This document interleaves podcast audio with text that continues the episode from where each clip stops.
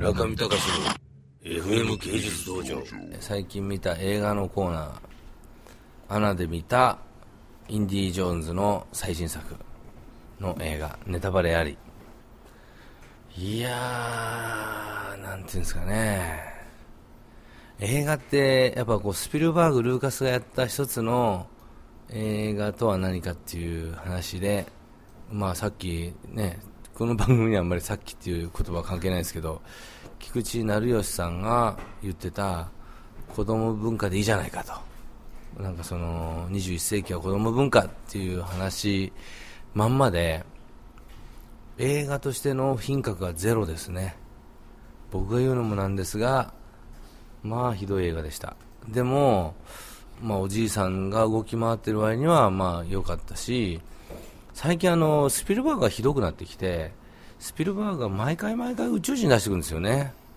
で多分だからスピルバーグの神様は宇宙人であれ宇宙人教を広めようとしてるんだと思いますよスピルバーグは。多分。僕の最近自分でも思うけど僕もやっぱりアート病アート教を広めようとしてるなんかこう信者っていうかねエヴァンジェリストだなと思いますけど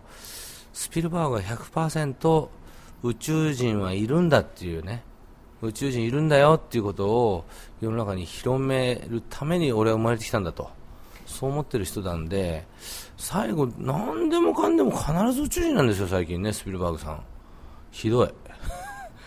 今回もルーカスのね感じで来るのかなと最後スピルバーグで宇宙人がなんか空に飛んでいっちゃって終わっちゃったと、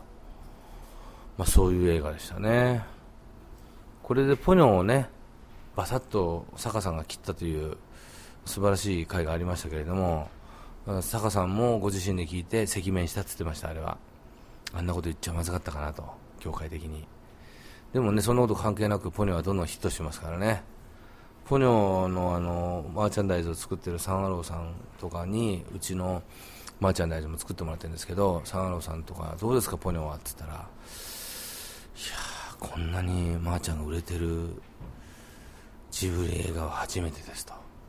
累計で言うともちろんトトロがすごいらしいんですけど初速でもう生産が追いつかないっていうのは初めてで。最初だから宮崎駿さんはなんかそのサンアローさんが作った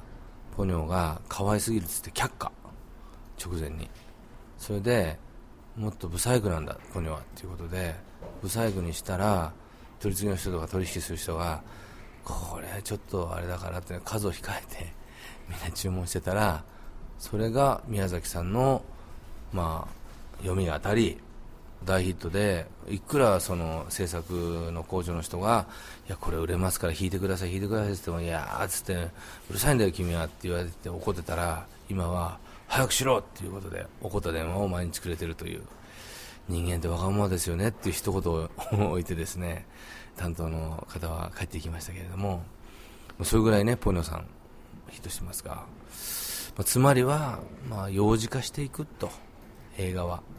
そういう象徴的な作品がインディ・ジョーンズのクリスタルスカルのねイースター島にエイリアンみたいな